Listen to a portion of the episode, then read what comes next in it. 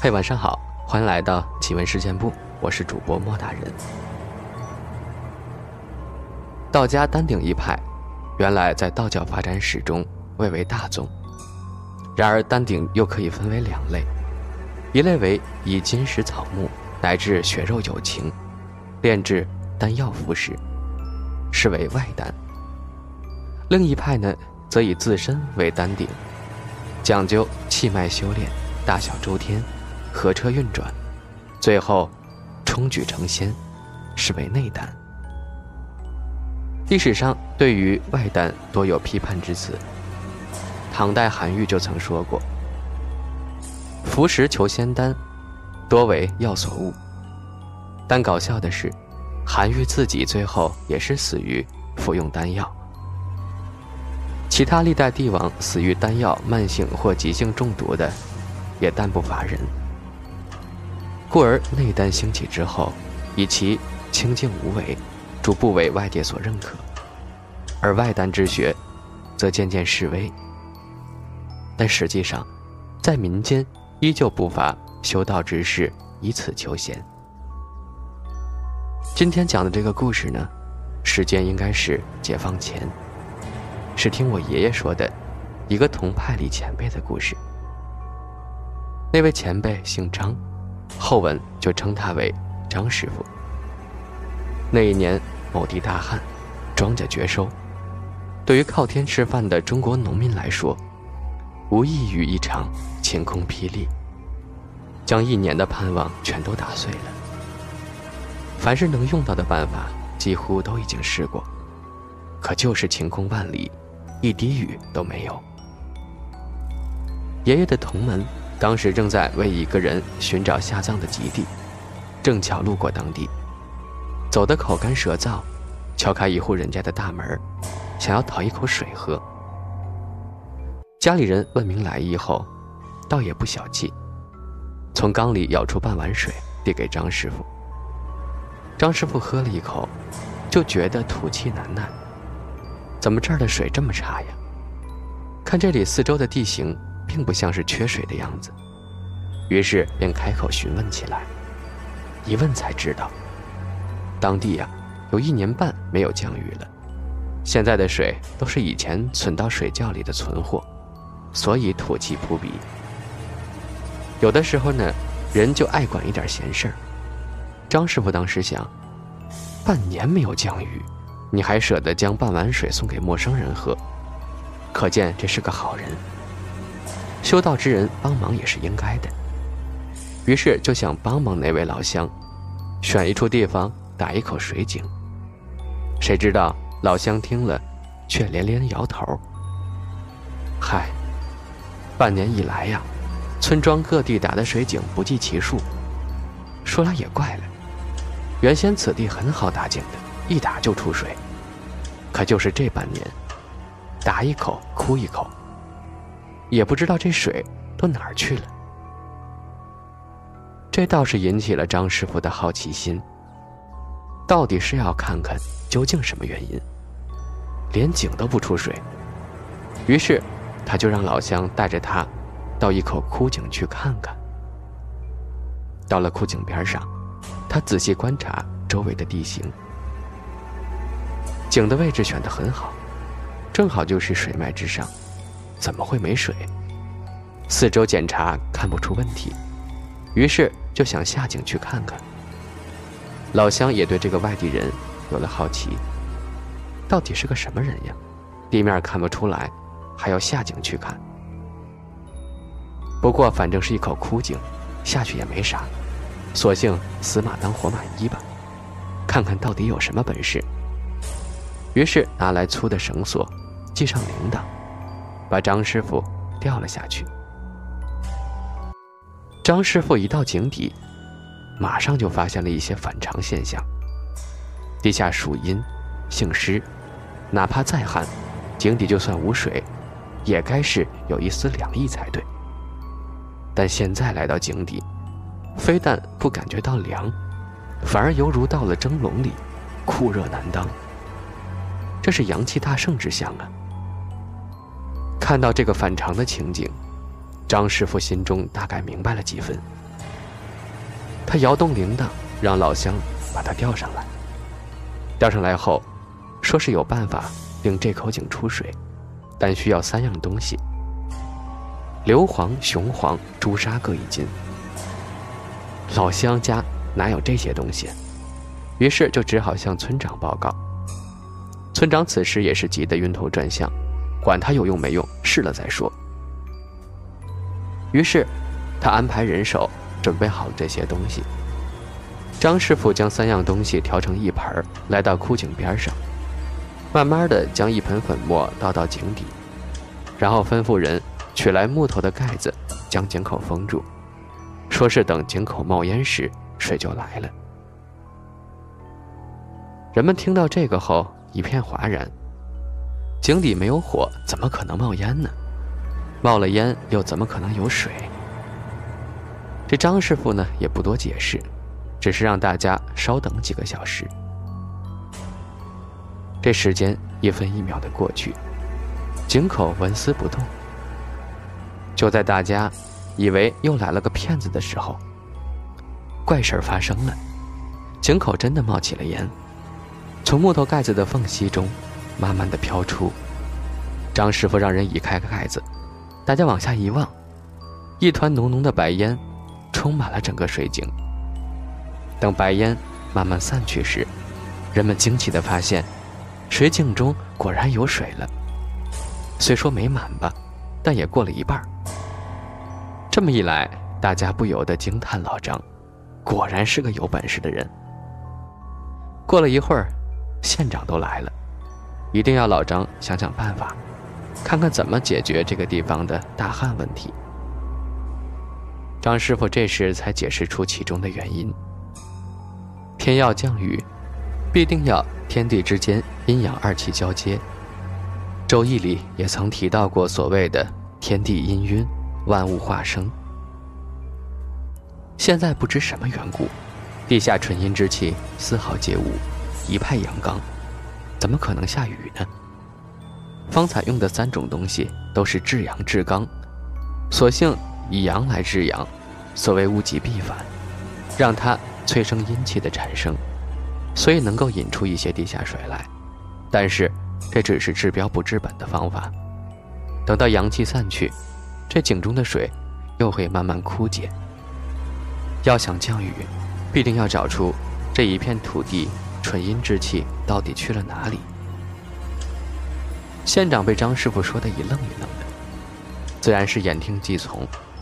只要能下雨呀，什么都好说。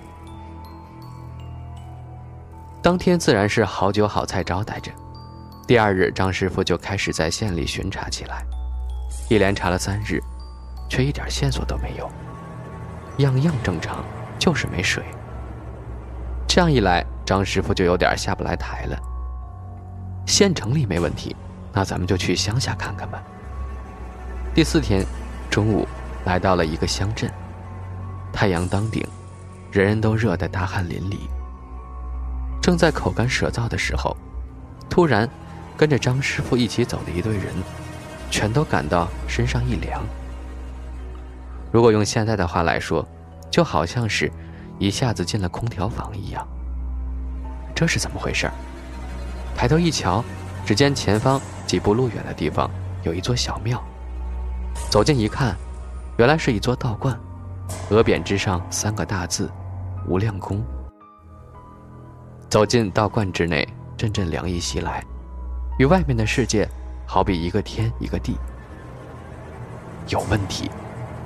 张师傅本能的觉得问题的根源找到了，就在这座庙里。但是，到底是什么地方出了问题，现在还不好确定。向身边随行的人员询问了这座道观的来历。其实道观并没什么出奇的地方，只是。十几年前，一位云游至此的老道士发愿所建。老道士来到这里，建庙施药，救治平民。当地百姓有个什么头疼脑热的，一般都来找老道士。而这老道士尤其有个专长，治疗不孕症。哪家的媳妇怀不上孩子，来道观里拜一下祝生娘娘，老道士几副药，大都怀上了宝宝，所以道士与乡邻的关系相处得十分融洽。这座道观的香火在当地小有名气。可惜老道士三年前驾鹤西归了，现在道观由他几个徒弟看管。少了老道士的道观，香火也大不如前了。张师傅听到这里，估计这个问题的症结就出在这个老道士身上。找来庙里的小道士询问：“老道长归天之后葬在哪儿的？”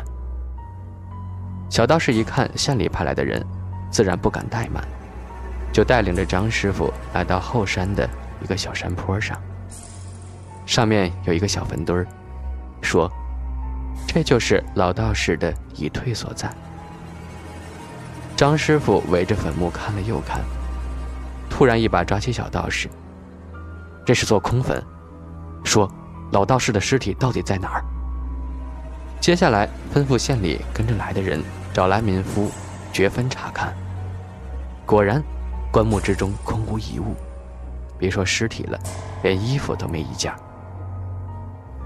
继续追问小道士，小道士连连摇头，说自己也不知道呀。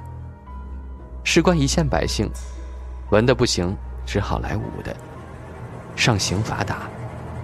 打了半天，仍旧不着。张师傅突然灵机一动，叫人取来几缸水，泼在道观地面上。哪里的水干得最慢，哪里阴气就最盛。这老道士的尸体，可能就在哪儿。县城大旱半年，要取几缸水，可是不容易。好容易凑了一缸水，全泼在大殿的地上。等了半天，四周的水慢慢的干了下去，只有中央两米见方的一块地方，水一点没有少。张师傅知道找到了。叫来民夫在此地挖，挖了没多久，就有人来报告，挖到东西了。张师傅走过去一看，一口乌木棺材，吩咐人打开棺材。只见棺材盖一打开，一股黑气从棺材中冲了出来。开棺的两位民夫当场就倒在地上，人事不省。不到半刻，气息全无。张师傅一瞧，棺材中正躺着老道士的尸首，面目如生，一点都不像是去世的样子，倒好似刚刚睡熟一般。张师傅赶紧吩咐人将尸首取出，对着赶来的县长说：“只要将这具尸体烧毁了，就可以下雨。”县长也管不得什么道士不道士，吩咐下去。就在庙门口的广场上架起柴堆，点火烧尸。按理说天干物燥的，一点即着。可这老道士的尸体，放在柴堆上，这个火呀，怎么都点不着。连了几次火星刚刚起，一下子又灭了。这回可轮到周围的百姓恐慌了，纷纷都在说：这老道士得道成仙，可不能烧呀。张师傅一看，尸体怎么会烧不掉？难道道行真这么高吗？再次吩咐民夫，在前面坑里继续挖下来。挖了不到半米，陆续的挖出了七只坛子。一直站在边上看的小道士，看到这七个坛子被挖了出来，一下子冲了上来，要夺这些坛子，一边抢还一边喊：“万万不可打破坛子呀！”张师傅看到此处，心里终于明白，这七只坛里所放的乃是至阴之物。老道士借这七只阴物，通过阵法，将这一带所有的地底的阴气集中起来，助他冲举成仙。但这个仙，不是正途所成的天仙，乃是旁门左道的鬼仙。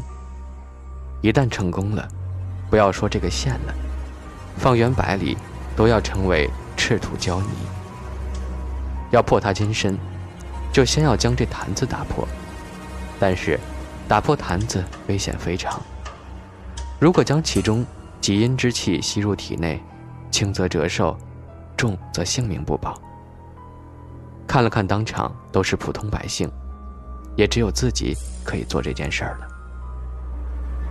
叫人将七只坛子聚拢在一处，取来朱砂，绕着坛子撒了一圈，吩咐众人退后三尺。从怀中取出一块石头，拿在手里，一边摇一边绕着坛子转圈。这个石头与众不同，会发出清脆的响声。其实这种石头称为响石，相传是天雷打到地上所成的石头。石中有石，所以摇起来会有声响，是道门中请雷招降的法器。一些高功法师所用的。五雷号令令牌中，往往装藏着这种石头。只见绕了三圈口中不知念动什么真言咒语，找准一个方向，将石头对准最上面的坛子一砸。奇的是，七只坛子应声同时而破。坛子一破，张师傅不由得叫了罪过呀！原来坛中是七具婴儿的尸体，每具尸体之上。连胎衣都还在呢。李时珍在《本草纲目》中提到紫河车，称之为天地之先，阴阳之祖，乾坤之始，胚胎将照，九九数足，胎儿则成而载之，遨游于西天佛国、南海仙山，飘荡于蓬莱仙境，万里天河，故称之为河车。一般人只知道紫河车是养颜。温补肾阳之极品，却不知如何将之加以炼制，却也是极阴极晦的邪门法宝。坛子一被打破，霎时间狂风大作，天空中开始乌云密布。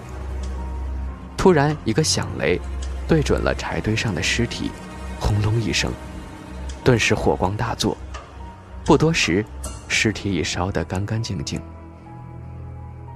烧完之后，天上果然开始下雨，连下几日，一线的旱情也总算是缓解。